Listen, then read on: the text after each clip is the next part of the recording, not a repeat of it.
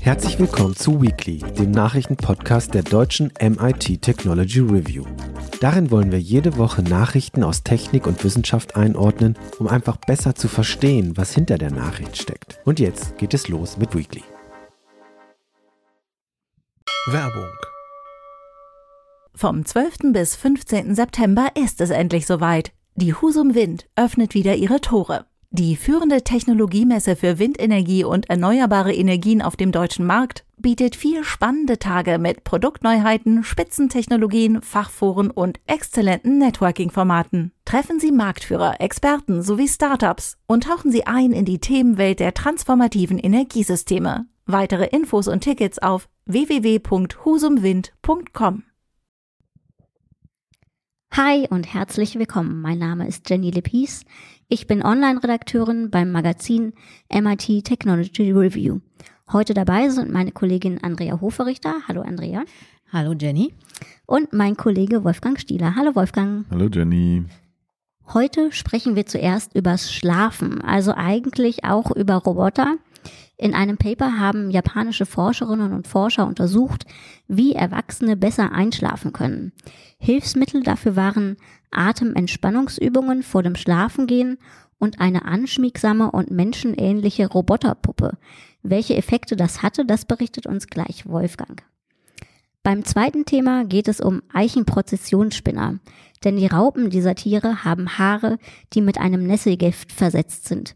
Fliegen die Haare herum und kommen beim Menschen in Hautkontakt, können sie eine sogenannte Raupendermatitis auslösen. Der Landesbetrieb Land und Holz NRW geht daher gerade gegen die Nachtfalterart mit einem neuartigen Ansatz vor. Wie genau das vor sich geht, wird Andrea berichten, die mit einem Biologen des Teams gesprochen hat. Im Anschluss haben wir noch einen Tipp der Woche für euch. Wolfgang hat sich die ersten Folgen des neu gestarteten Podcasts The Santiago Boys angehört. Aber zunächst geht's hier ums Einschlafen. Aber keine Sorge, Leute, wir wollen jetzt hier nicht in die Kategorie der Einschlaf-Podcasts wechseln. Wir bleiben im Wissenschaftsbereich und beleuchten ein Paper, das japanische Forscherinnen und Forscher kürzlich veröffentlicht haben. Sie haben eine Studie mit Patientinnen und Patienten mit Schlafproblemen durchgeführt. Dabei sollte die eine Gruppe über einen Zeitraum von vier Wochen jeden Abend vor dem Schlafengehen eine dreiminütige Atementspannungsübung mit einem weichen und anschmiegsamen Gerät durchführen, das in etwa einer Menschenform ähnelte. Ähm, Wolfgang, du hast dir das Paper dazu schon mal näher angeschaut. Was war denn das Ergebnis der Studie? Willst du da ein bisschen spoilern? Ja, das Ergebnis der Studie, ganz kurz gesagt, ist, dass es tatsächlich funktioniert. Es funktioniert nicht sofort. Also es braucht ein paar Wochen für diese Intervention.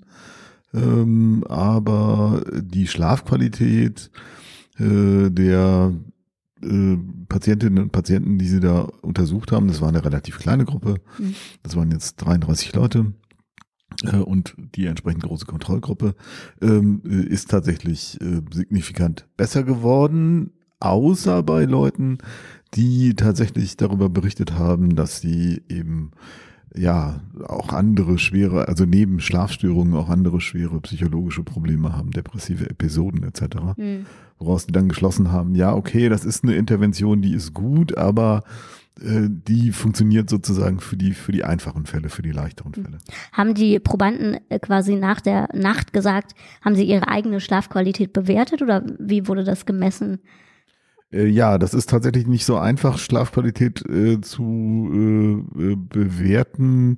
Es gibt äh, eine ganze Reihe von Studien auch, die sich damit beschäftigen, wie gut funktioniert es, das zu verbessern.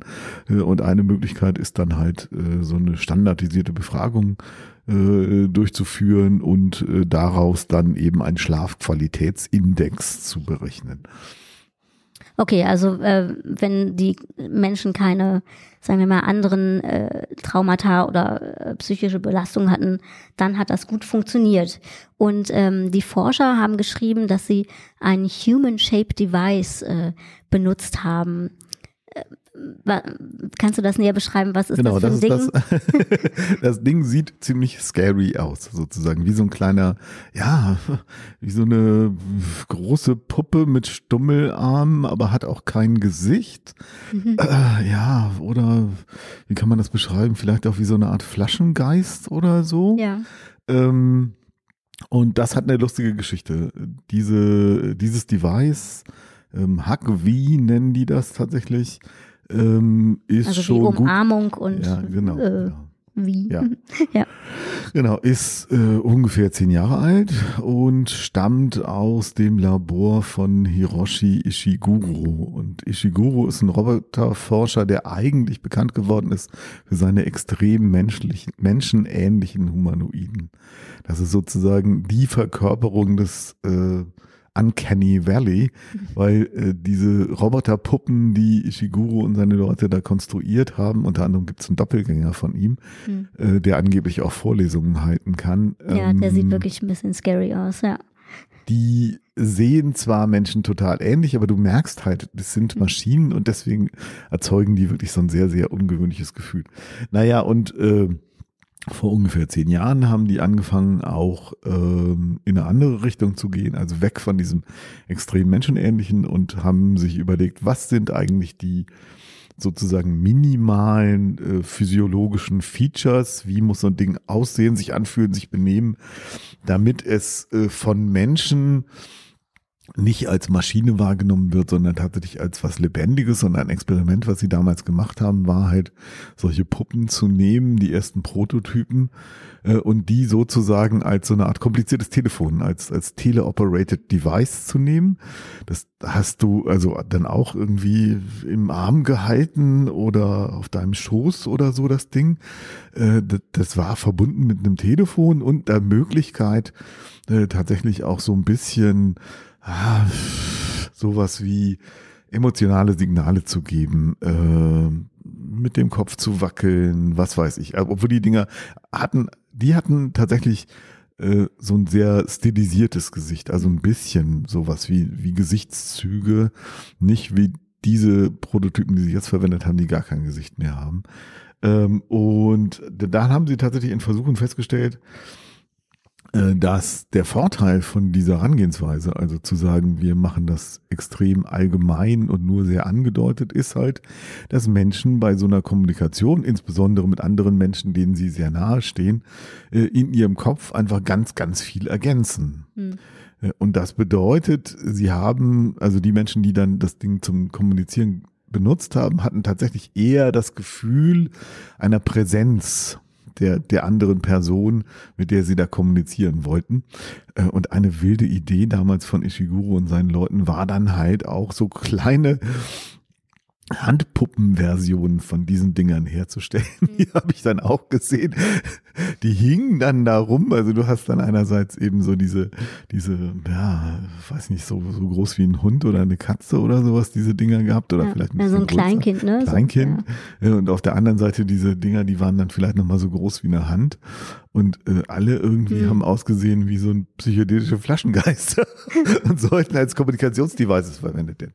Ähm, es hat also mit anderen Worten, hat nicht so richtig gut funktioniert, nur so mittelgut Hm. funktioniert. Aber du hast die, diese Puppen auch selber gesehen? Also hast du diese Ja, ja, äh, ja, äh, Hiroshi Ishiguro auch selber getroffen, hast du im Vorgespräch Ja, ja, äh, erzählt. Was genau. das für ein Typ? Ähm, äh, der hat die Dinger vorgeführt, eben äh, äh, damals beim Ars Electronica Festival war auch da und hat auch einen Vortrag gehalten und so. Und da habe ich auch mit ihm gesprochen. Das ist auch tatsächlich sehr lustig, weil dieser Ishiguro ähm, ja ähm, einerseits eben sehr menschenähnliche Roboter baut, aber andererseits auch immer so ein bisschen robotermäßig rüberkommt. Also das, der Mensch ist, es gibt auch Dokumentarfilme, in denen du das siehst, der läuft Mhm. halt immer in diesem Existenzialisten-Schwarz rum, ne? Also wirklich schwarze Hose, schwarzer Rollkragenpullover, also ein bisschen Steve Jobs-mäßig. Äh, und, und er lächelt fast nie, ist immer todernst. Nicht einprogrammiert wahrscheinlich. genau. Und es war schon spannend, sich, sich mit ihm dann zu unterhalten. Tatsächlich hat er auch zwischendurch mal kurz gelacht über irgendeinen Joke, den ich gemacht habe. Ich weiß aber nicht mehr genau, was das war. War aber schwierig, den so ein bisschen lockerer werden zu lassen. Und der entwickelt jetzt noch weiter ähm, so roboterähnliche. Der arbeitet Figuren. tatsächlich äh, ganz viel an, an äh, Mensch-Roboter-Interaktion auch, ist immer noch, beschäftigt sich immer noch mit der Frage, ähm, wie kann man zwischen Mensch und Maschine äh, sowas wie soziale Beziehungen herstellen, was ist dafür notwendig, äh, wie müssen die Maschinen gebaut werden. Und äh, ist halt, so wie das so üblich ist in dieser Forschungsinfrastruktur, einfach ähm, steht auf zig Papern drauf, wo er dann im Grunde genommen, glaube ich, auch gar nicht mehr so viel mit zu tun hat. Hm. Das zählt ja im Grunde zu diesem Effective, Effective Computing Bereich, wo eben Maschinen einfühlsame Partner werden. Und das anfangs verlachte Forschungsgebiet wird zunehmend ernst genommen. Das hast du 2010 geschrieben, das habe ich noch nachgeguckt. Wie ist das Standing jetzt von diesem Forschungsbereich?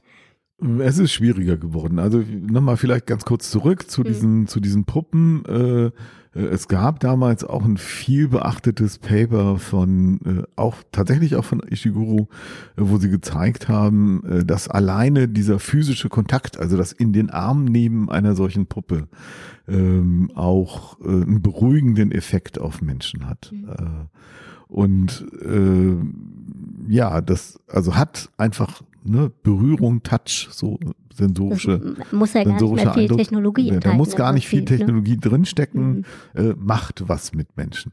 Ähm, da ist aber dann nicht mehr viel daraus gefolgt. Ähm, die Leute, die dieses ganze Effective Computing gemacht haben, ähm, sind dann ja eher in so eine Richtung gegangen, dass sie gesagt haben, okay, wir können mit diesem Ansatz auch Computermodelle von Emotionen äh, her- herzustellen und vorherzusagen, äh, was für, also zum Beispiel aus Videodaten vorherzusagen, was für Emotionen sich tatsächlich jetzt gerade im Kopf von Menschen abspielen. Damit können wir auch Kommunikation besser machen, damit können wir Werbung effizienter machen, etc.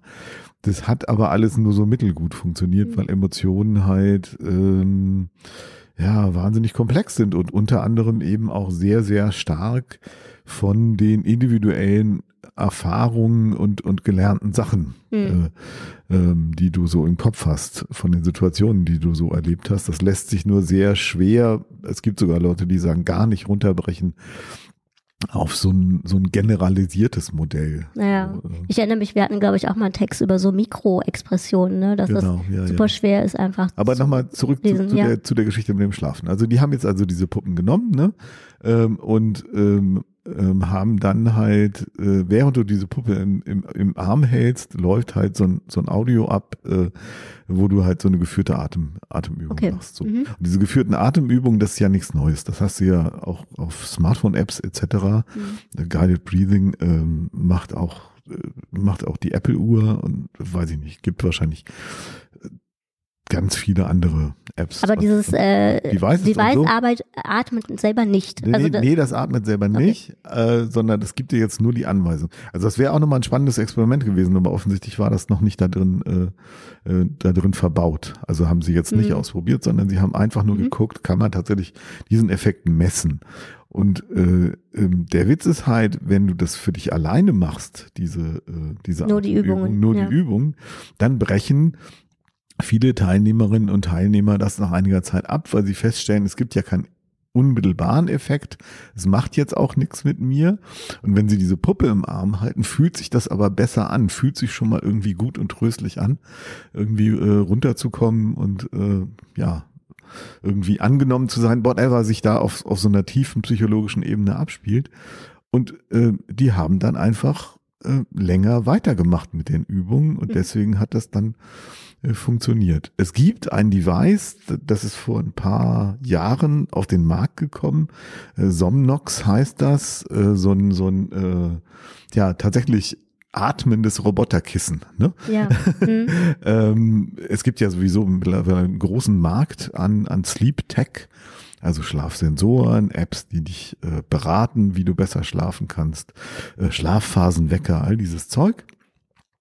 Äh, weil eben immer mehr Leute Schlafstörungen haben und äh, einfach mit Medikamenten da drauf zu hauen, eben auch diverse Nebenwirkungen hat, unter anderem Suchtpotenzial, äh, aber eben auch andere physiologische Nebenwirkungen. Äh, und ähm, da war immer die Frage, funktioniert das wirklich? Und tatsächlich gibt es mindestens zwei Studien kenne ich jetzt. Eine wird in Deutschland durchgeführt und eine wird in Schweden durchgeführt, äh, wo die auch tatsächlich dann versuchen, in einem Schlaflabor mit ganz vielen Sensoren ähm, äh, zu gucken, ob dieses atmende Schlafkissen eben auch äh, einen messbaren, nachweisbaren Effekt hat.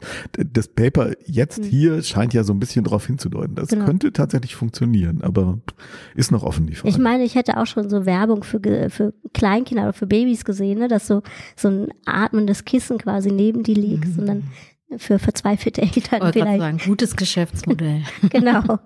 Ähm, genau. genau. also ich kann mir auch vorstellen, dass es einen Sinn, äh, Effekt hat. Ja, sehr, sehr spannend, Wolfgang. Du schreibst noch einen Text dazu, oder beziehungsweise der genau, wird und, auch und wir behalten das sein, weiter ne? im Auge. Wir gucken da, genau. Klar. Damit kommen wir dann zum zweiten Thema. Der neuen Methode, um Eichenprozessionsspinnern beizukommen. In der Überschrift des Online-Artikels hatten wir das Wörtchen Problemraupen stehen. Das bezieht sich darauf, dass die Raupen dieser Nachtfalterart mit ihren Haaren eine Raupendermatitis auslösen können. Mit Juckreiz und Entzündung ist das wahrscheinlich nicht so angenehm und auch eingeatmet kann das Folgen haben wie Bronchitis, schmerzhafter Husten und Asthma. Deshalb schien mir die Bezeichnung in dem Zusammenhang schon treffend. Da gerade Paarungszeit der Falter ist, hat sich der Landesbetrieb Land und Holz NRW etwas Neues einfallen lassen, um die Vermehrung der Falter zu verhindern. Andrea, du hast äh, herausgefunden, was das Team dort macht. Wie gehen die denn vor?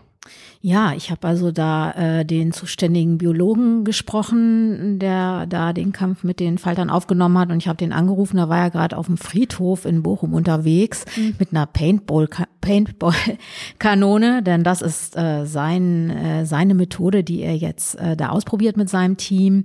Und zwar schießen die eben dann natürlich jetzt nicht Plastikkugeln mit Farbstoffen durch die Gegend, sondern ähm, so Gelkügelchen mit einer Paste, die Sexuallockstoffe äh, für die Falter enthält und ähm, das Ziel ist eben, die äh, männlichen Falter mit so einer Überdosis von diesen Pheromonen so zu verwirren, dass die am Ende die Weibchen irgendwie nicht mehr finden und dann keine Vermehrung äh, stattfindet oder auf jeden Fall weniger Vermehrung stattfindet.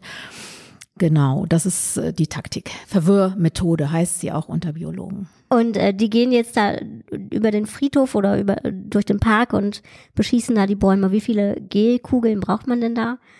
Pro Baum oder reicht ja, da eine? Oder äh, ich glaube, sie schießen pro Baum und Behandlung ungefähr acht Gelkugeln und sie fangen halt unten an am Stamm und schießen sie dann mhm. äh, immer Stück für Stück hoch, damit das ist halt so eine Paste, die bleibt dann da so kleben und spritzt auch noch so ein bisschen an die Blätter und Zweige, so dass da so ein bisschen Depot ist und das dann über eine bestimmte Zeit auch ausdünstet. Wie lange das genau hält, das wollen sie auch noch herausfinden. Jetzt haben sie erstmal den Plan, vier Wochen nach der ersten, nach dem ersten Beschuss nochmal äh, dann einen draufzulegen, mhm. um da sicher zu gehen. Und sie machen das an sieben Standorten in Nordrhein-Westfalen. Das sind nicht nur Friedhöfe, das sind auch Parks oder Alleen überall dort, wo man jetzt nicht mit dem Hubschrauber oder einem Flugzeug drüber fliegen würde, um das Zeug auszubringen. Genau, wie wurde das denn vorher gemacht oder äh, wie hat man das? Ja, es gibt verschiedene Methoden. in den Griff? Ja. Oder? Genau, es gibt verschiedene Methoden. Äh, einmal natürlich äh, chemisch mit Bioziden. Das hat aber die bekannten Nachteile, dass eben auch andere Organismen darunter leiden, wenn sowas ausgebracht wird. Aufwendiger und teurer ist es eben äh, die Nester, in denen diese Raupen leben und wo also die größte Haarquelle auch ist mhm. und das Gift eben, dieses Nesselgift drin steckt. Äh, das ähm, die abzuflammen oder abzusaugen. Das oh, sind okay. eigentlich so die gängigen umweltfreundlichere Methoden. Ist aber okay. ziemlich teuer. Ich habe mal nachgelesen, wenn man das privat in seinem Garten macht, muss man mehrere hundert Euro dafür hinlegen, wenn die da die Nester entfernen. Ja. Hm. Und das sind dann nur so Nester, die, also ich habe nur so Bilder gesehen, hm. so weiße Vollknäule im Prinzip, ne, die genau, sich dann an den Bäumen ein. sammeln. Sponnen sieht es. Ja, ja, genau. Und ähm, diese Raupendermatitis, was hat es damit auf sich? Reagiert da jeder drauf oder ist das auch irgendwie wie so eine Allergie oder? Na, ich denke, das äh, unterscheidet sich wie bei all diesen Nesseleien. Die Empfindlichkeiten sind halt unterschiedlich. Manche ähm, kriegen, bei manchen juckt's vielleicht nur, andere reagieren allergisch, dann kann es natürlich auch mal äh, gefährlicher werden, ne? gerade wenn man es in die Lunge bekommt oder mhm. so. Ne? Und ich, ja, oder wenn einem eine Biene sticht, es gibt manche, die okay haben Mhm. kaum Beschwerden, andere kriegen mega Pusteln. Ne? Ja. Hm. Und wie ist der ähm, Biologe, der das jetzt macht, da auf die Idee gekommen? Äh, Du sagtest ja schon, die Verwirrmethode an sich ist ja nicht neu. Nee, die Verwirrmethode ist nicht neu. Also mit Pheromonen werden gerade gegen Falter, wird in den USA zum Beispiel gegen, äh, werden da Obstplantagen im großen Stil, äh, dann aber eben vom Flugzeug aus äh, besprüht. Und äh, das ist eine bekannte Methode. Und es gab wohl, äh, die hatten auch in Nordrhein-Westfalen wohl schon versucht haben, irgendwie diese Pheromone in die Parkbäume zu bekommen mit so mit, mit einer Armbrust und da irgendwie, ich weiß nicht, wie, wo sie das dann da reingetan haben. Aber es war auch alles irgendwie nicht von Erfolg gekrönt. Und er hatte dann wohl durch Zufall ein Video gesehen von einem niederländischen Team, die das schon probiert hatten. Ich habe auch beim Googlen gefunden, dass es auch schon mal in Frankreich oder in Spanien probiert wurde, also mit einer Paintball-Kanone Ah ja. so Kügelchen hochzuschießen. Ne? Und dann haben die noch ein bisschen an der Formulierung gefeilt. Und im letzten Jahr haben sie die Kügelchen noch alle irgendwie mit der Hand zusammen Also die machen äh, die auch selber, diese Kügelchen. haben Ja, sie jetzt ja. haben sie aber eine Produktion, also äh, mit einer globalen Lieferkette, die sie auch noch verbessern wollen. Also da ist, sind verschiedenste Länder im Spiel. Das kann alles noch optimiert werden. Aber ja, da äh, ja durch diese Niederländer ist er da im Grunde drauf gekommen. Hm, Okay, das klingt echt spannend, ja. Ähm, erstmal danke für den Einblick, Andrea. Das äh, klingt witzig und äh, ihr könnt den Artikel ja auch noch online lesen. Äh, den kann ich auch gerne nochmal verlinken. Werbung. Vom 12. bis 15. September ist es endlich soweit. Die Husum Wind öffnet wieder ihre Tore. Die führende Technologiemesse für Windenergie und erneuerbare Energien auf dem deutschen Markt bietet vier spannende Tage mit Produktneuheiten, Spitzentechnologien, Fachforen und exzellenten Networking-Formaten. Treffen Sie Marktführer, Experten sowie Startups und tauchen Sie ein in die Themenwelt der transformativen Energiesysteme. Weitere Infos und Tickets auf www.husumwind.com. Es ist Zeit für unseren Tipp der Woche. Äh, den hat uns Wolfgang mitgebracht. Der Podcast The Santiago Boys von Yevgeny Morozov. Und äh, mit dem machen, wir sozusagen eine kleine Zeitreise und zwar in das Chile von 1973. Genauer gesagt in die Zeit nach dem Putsch von Präsident Salvador Allende. Ähm, Wolfgang, du hast den Podcast ausgegraben. Wie bist du denn darauf gestoßen? Ich bin da zufällig drauf gestoßen, weil ich einfach mal nachgucken wollte, was Morozov jetzt eigentlich zu diesen ganzen generativen KI-Geschichten sagt. Äh, und der schreibt ja nach wie vor Kolumnen, hatte dann in der New York Times vor kurzem eine, ähm, wo er vor den wahren Gefahren von generativer KI warnt. Und äh, Spoiler, es ist nicht der Weltuntergang, sondern es ist eher die Tatsache, dass man sich da jetzt auf Firmen verlässt, die im Moment halt Produkte auf den Markt schmeißen, die möglicherweise sehr gut und nützlich aussehen und relativ billig sind. Aber wenn sie den Markt halt äh, unter sich aufgeteilt haben und man davon abhängig ist, dann wollen sie damit auch eine Menge Geld verdienen. Sprich, das könnte so ähnlich laufen wie bei Uber und dann auch wieder sehr unangenehm und sehr teuer werden, abgesehen davon, dass die halt natürlich Daten absaugen. Sorry. Ja, und Ähm. äh, auf seiner Seite habe ich dann einen Hinweis gefunden. Ach, übrigens, ich produziere auch einen neuen Podcast und der kommt demnächst raus. Guck doch mal hier. Und dann habe Ganz kurz nochmal zu Morozov, der ist äh, so ein Internet-Pionier oder äh, so wie Cory Doctorow oder so in der Liga. So oder? ein bisschen, ja, aber sehr viel kritischer gegenüber äh, Big Tech, Internet etc. Morozov kommt eigentlich ursprünglich aus Weißrussland und äh, ist dann in die USA emigriert äh, und arbeitet als Philosoph, Politologe, Soziologe, ähm, hat, äh, glaube ich, in Sachen Technikgeschichte, Wissenschaftsgeschichte gearbeitet hat ein Buch geschrieben äh, zu, also The Net Delusion hieß das Ding. Das war sein erstes Buch zu der großen Illusion in äh, das Internet befreit uns alle und hat das dann immer noch mal ein bisschen fortgesetzt, hat dann ein sehr schönes, sehr dickes Buch, aber auch sehr kompliziert sehr vollgepackt mit Oh ja, Fußnoten fliegt hier. und fliegen dir fliegen, ganz viel Name-Dropping und äh, solchen Dicker Dingen. Wälzer hier. Ja. Dicker Wälzer. Äh, das hat auf Deutsch hat es den äh, schönen Titel Smarte neue Welt und darin hat er äh, das scharf kritisiert, was er Solutionismus genannt hat, nämlich äh, das Versprechen des Silicon Valley, äh, alle Probleme dieser Welt mit einer entsprechenden technischen Lösung, ne, mit There's an app for that, äh, äh, in den Griff zu bekommen. Hat gesagt, das ist Bullshit, das ist ein falsches Versprechen und es ist eine Gefährdung für die, für die Demokratie, weil äh, dann eben nicht mehr die Zivilgesellschaft darüber entscheidet, was wann wie gemacht werden soll, sondern man orientiert sich an den technisch möglichen Lösungen der großen Silicon Valley Firmen. Hm. So, naja, Und und, das ist aber schon ein paar Jahre her. Und äh, seitdem, ja, hat er zwar immer noch mal Kolumnen geschrieben, aber äh, ich wusste eigentlich nicht, woran er arbeitet. Und Überraschung, er hat sich unter anderem mit Geschichte beschäftigt. Ja, und das ist ja auch so das Fahrwasser, in dem der Podcast schwimmt. Also die, die Grenze zwischen Politik, Gesellschaft und äh, Technologie. Also worum geht's denn Ja, genau? genau. Und die Geschichte, die dahinter steckt, äh, ist halt tatsächlich auch äh, viel mehr als nur Technikgeschichte. Also du hast gesagt, der Zeitraum nach der, äh, nach dem, äh, nach dem Putsch, nach dem Militärputsch, aber äh, er erzählt sowohl die Vorgeschichte als Genau. auch, wie sich es dann verdichtet zu dem Putsch. Also Allende 70, 1970 gewählt als äh, ja, sozialistischer Präsident in Chile, ein Land, was zum großen Teil gelebt hat von Kupfer, Ku- Kupfermining, Kupferexport, aber die Firmen, äh, die äh, die Kupferminen betrieben haben, waren hauptsächlich US-Firmen. Hm. Äh, und ja, dann äh, hat Allende mit seiner linken Regierung, äh, nicht Allende, ähm, äh, doch, ja, Allende, Ja. genau, Allende mit seiner linken Regierung, äh, mit seiner Volkseinheit Unitat Popular, genau, ähm, hat äh, die äh, viele Firmen verstaatlicht. Und dann war natürlich die große Frage, was passiert jetzt? Äh, ne, wir kennen das ja, Kalter Krieg, ne, Verstaatlichung, Planwirtschaft. Oh Gott, das endet in absoluter Armut. Und äh, die chilenischen Sozialisten waren aber ein bisschen anders drauf. Die haben sich gedacht, äh, ja gut, also das mit der Planwirtschaft in der Sowjetunion hat nicht so gut funktioniert.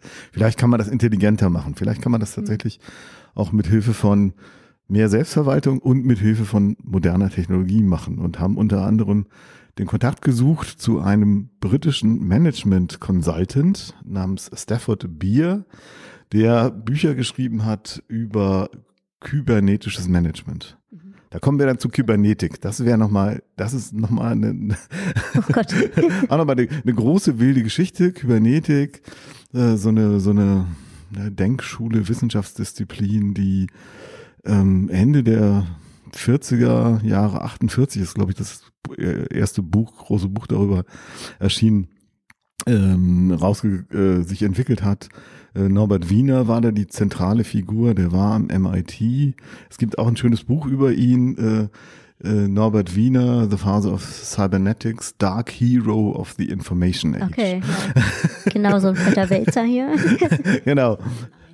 Was? Drei Tipps in einem. Ja, stimmt. Und ja, das Buch ist schon ein bisschen älter, aber das erzählt so ziemlich de detailliert diese Geschichte. Und Wiener war jemand, es war ein brillanter Mathematiker, der für äh, unter anderem auch im Zweiten Weltkrieg für, für die US-Armee gearbeitet hat, unter anderem eben an ähm, ja, intelligenten Artilleriegeschossen, die halt äh, die Flugbahn von äh, Flugzeugen irgendwie vorher berechnen können und sie dann da treffen, Mhm. wo sie in Zukunft sind. Das, also so, ein- so ein, und dabei hat, ist er auf sowas gekommen, was er Feedback-Schleifen genannt hat. Also äh, das, was wir heute kennen. Ne? Also wenn ne, du nimmst, du, du nimmst und laufend nimmst du äh, Ist-Größen auf Messgrößen, äh, die sich dann vielleicht von deiner Zielgröße, also der Position, wo du hin willst, unterscheidet Okay. ähm, und steuerst nach und äh, speist aber immer die aktuellen Informationen in so einer Schleife, äh, in so eine Schleife zurück, um irgendwelche Systeme zu regeln. Und äh, die, äh, also Wiener hat dann ähm, eine ganze Reihe von äh, verschiedensten Leuten um sich gesammelt, mit denen er das diskutiert hat. Das waren Mathematiker, Informatiker, aber eben auch äh, Biologen, Psychologen, Neurologen, äh, äh, Ökonomen etc. Und die haben dann halt äh, ja so eine Wissenschaft, ja Systeme, systemische Wissenschaft sozusagen daraus kristallisiert. Das war viel interdisziplinär, also und haben sich überlegt, was sind die Gemeinsamkeiten? Was sind die Gemeinsamkeiten von lebenden Systemen und von Gesellschaften, von Feedbackschleifen in irgendwelchen technischen Störungen äh, und ja, der Organisation von Informationsverarbeitung im menschlichen Gehirn. Mhm. Waren damit sehr früh dran. Und ja, einer davon eben äh, war auch Stafford Beer, der sich davon hat beeinflussen lassen. Und der hatte halt Ideen, wie man so ein ja zum großen Teil selbst organisiertes äh, System, aber schon auch mit einer mit einer zentralen Steuerung aufbauen könnte. Okay, und wie hat, wie ist das jetzt in Chile angekommen oder wie haben die das genutzt für sich? Also es gab eine äh, Gruppe von äh, jungen Technikern, Ingenieuren. Hm. Das sind diese Santiago Boys. Äh, das ist halt so ein bisschen Wortspiel mit den Chicago Boys. Das war ja eine Gruppe von Ökonomen, hm. die später äh, äh, unter Pinochet äh, die äh, Wirtschaft in eine ultra neoliberale Richtung entwickelt haben. Ähm, die Santiago Boys äh, haben ein Computersystem aufgebaut, äh, das, also und sie hatten halt nicht viel Rechenkapazität. Mhm. Sie hatten einen IBM Großrechner, mhm.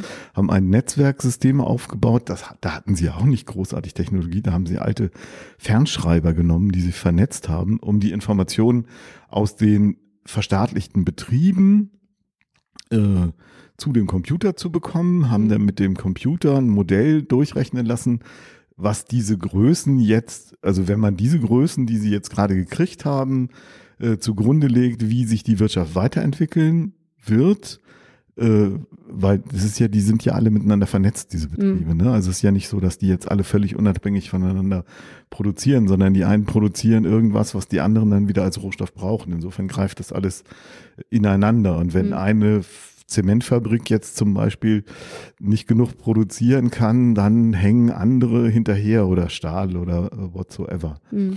Ähm, und dann haben sie daraus abgeleitet, was müsste man jetzt ändern, um dieses Problem zu lösen. Haben dann so ein System entwickelt, wo sie äh, aber zunächst auch äh, den lokalen äh, Betriebsleitern vor Ort, es gab dann immer so Komitees, die äh, gebildet waren, äh, aus den Leuten, die da gearbeitet haben und aus äh, äh, Leuten aus der, aus der Regierung, ähm, äh, dieses Problem zu lösen und die und, und den Output wieder zu verändern, irgendwie damit umzugehen und wenn nicht, dann haben sie halt versucht, direkt dazu intervenieren. Hm. Okay.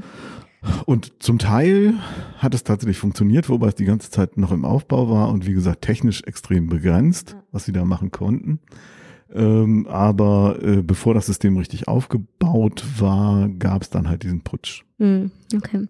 Und ähm, der Podcast dreht sich aber quasi um die ganze, ganze Geschichte, also der Podcast erzählt, genau, Putsch als auch der, der Podcast der erzählt jetzt diese ganze Geschichte. Mm. Und was halt spannend ist, ist, ist, ist, dass es eben mehrere verschiedene Aspekte hat. Der eine Aspekt ist also grundsätzlich nochmal zurück hm. zu dieser Kybernetik, okay. ähm, systemisches Denken. Also äh, Fun einer der Fun Facts dabei, äh, was ich gelernt habe, war, äh, dass diese Simulation für die, also das Wirtschaftsmodell, mhm. was drin steckte äh, in diesem System, was äh, sozusagen einer der Kerne des Systems war, in einer Programmiersprache geschrieben worden ist, die später auch verwendet wurde für das Weltmodell, äh, was dann in die Grenzen des Wachstums verwendet wurde. Oh, okay. ähm, also da gab es damals noch verblüffende Zusammenhänge sozusagen. Ja. Ähm, und dann geht es natürlich auch um die Frage, ähm, ja, kann man mit modernen, sage ich mal, Big Data und, und Rechenmethoden ähm, ich sag mal, dieses Wirtschaftsproblem mhm. lösen, dieses Verteilungsproblem. Also Kapitalismus funktioniert ja so, ne? Äh, äh, gibt eine große Nachfrage an irgendwas, äh, dann, äh, ne, also neue, weiß ich nicht, keine Ahnung, jetzt die neuen Apple Vision Pros. Ja. Äh, geile Geräte. Mhm. Viele Leute wollen die haben äh, und am Anfang werden nur wenige davon produziert. Äh, außerdem will Apple natürlich seine ganzen Entwicklungskosten wieder rein spielen. Also werden die mit einer irren Marge verkauft, zu sehr hohen Preisen. Und diese irre Marge, die es gibt, veranlasst natürlich andere Kapitalisten, auf diesem Gebiet zu investieren und auch zu entwickeln, weil sie sich denken, oh, so viel Gewinn wollen wir auch einfahren. Äh, und dann produzieren sie auch und immer mehr springen auf den Zug und immer mehr von diesem Zeug wird produziert und irgendwann wird viel zu viel von diesem Zeug produziert. Die Preise fallen ins Bodenlose. Du hast eine Überproduktionskrise. So, ne? Und äh, dann müssen Produktionen wieder stillgelegt werden. Leute werden entlassen, Fabriken werden, werden wieder abgebaut, etc. Ähm, und es gab schon relativ früh halt eine Diskussion unter, insbesondere auch lustigerweise unter US-Ökonomen, ob man das nicht intelligenter lösen könnte, ob man diese ganzen Schwingungen in diesem System nicht irgendwie hinkrie besser hinkriegen könnte und irgendwie voraussagen mit Hilfe von Rechenmethoden, äh, was wovon ja. äh, äh, wie viel produziert werden sollte. Mhm. Und äh, diese Socialist Calculation Debate damals ist so ein bisschen unentschieden ausgegangen, kann man sich überhaupt nicht vorstellen, aber das war noch zu einer Zeit, also im Kalten Krieg, ne? Aber das war noch zu der Zeit, als es so aussah, als ob äh, die Sowjets relativ viel auf die Reihe kriegen. Die hatten damals vor den Amis halt, die hatten den Sputnik gebaut mhm. und so. Und es sah so ein bisschen so aus, als ob sie den, äh, den Amerikanern ein bisschen äh, den Wind aus den Segeln nehmen. Ähm, mittlerweile ist das alles völlig anders. Ne? Mittlerweile äh, guckt man da völlig anders drauf, ist klar, hat nicht funktioniert. Ähm, ähm, und äh, trotzdem gibt es immer wieder die Frage, kann man das nicht vielleicht doch intelligenter machen mit den neuen Methoden, mit den mhm. neuen Rechenkapazitäten. Das steckt da auch mit drin. Und natürlich die Frage Technik, technische Souveränität. Mhm. Ja, also Chile als, als kleines, abhängiges Land, wie können sie es schaffen, Technik nicht nur anders äh, zu benutzen, als, als die großen US-Konzerne es damals getan haben, äh, sondern überhaupt auch, auch so, eine, so eine Technik in die Hand zu kriegen, mhm. wenn auf der anderen Seite so eine, so eine Großmacht versucht, alles Mögliche zu unternehmen, um sie daran zu hindern. So, also das sind lauter so Sachen, die da drin stecken. Und das äh, bringt äh, Morozov alles in neun Folgen unter. Die sind ja auch alle schon veröffentlicht und jeweils so eine Stunde immer so mit Zeitzeugen, also äh, vorge äh, vorgetragenen Zeitzeugenberichten äh, ganz unterhaltsam auch gemacht. Aber genau, genau. man muss halt also wirklich äh, intensiv zuhören, sag ich ja, mal. aber, aber zum Nebenbei irgendwie hören. Aber, aber weil das vielleicht gerade ein bisschen falsch rübergekommen ist, hm. weil ich jetzt auch wieder eine Menge theoretisches Zeug erzählt habe und große Konzepte und so. Äh, was mich überrascht hat, war, dass, dass Morozov echt Lust hat zu erzählen. Also er ist ein begeisterter Geschichtenerzähler. Ich habe immer gedacht, hey, das ist nur der total trockene Theoretiker, aber der hängt sich da richtig rein. Ja, ist, ja, hat ein gutes Medium Wunderbar gefunden, erzählt, ne? fängt an mit mhm. einem Bombenattentat. Ja, genau. mit einer Explosion, fängt sozusagen richtig explosiv an. Gut, das ist erstmal eine Menge Stoff zum Hören auch. Und ähm, das ist sozusagen mein Stichwort, denn äh, ich möchte jetzt noch einen kleinen Hinweis loswerden.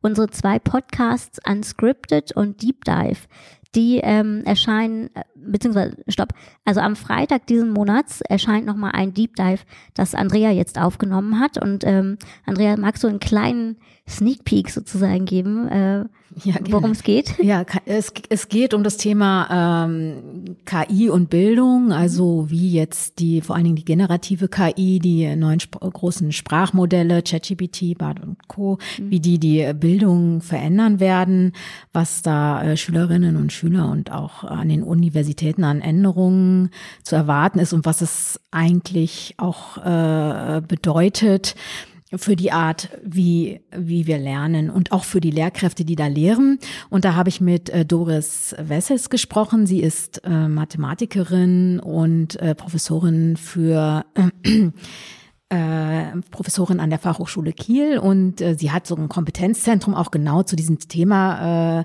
schnell gegründet, letzt, Ende letzten Jahres, als das dann klar war, dass das jetzt kommt, weil sie hat es auch schon lange gesehen und, und was sie vor allem bemängelt ist, glaube ich, dass diese Veränderungen, die ja so wahnsinnig rasant sind, was die KI betrifft äh, und das Bildungssystem, was also ein ganz anderes Tempo fährt, um es vorsichtig zu formulieren, dass das wirklich äh, eine schwierige Melange ist und dass man da sehen muss, dass äh, man da irgendwie Schritt halten kann. Das ist also einer ihrer Appelle, Hm. die sie mir genannt hat.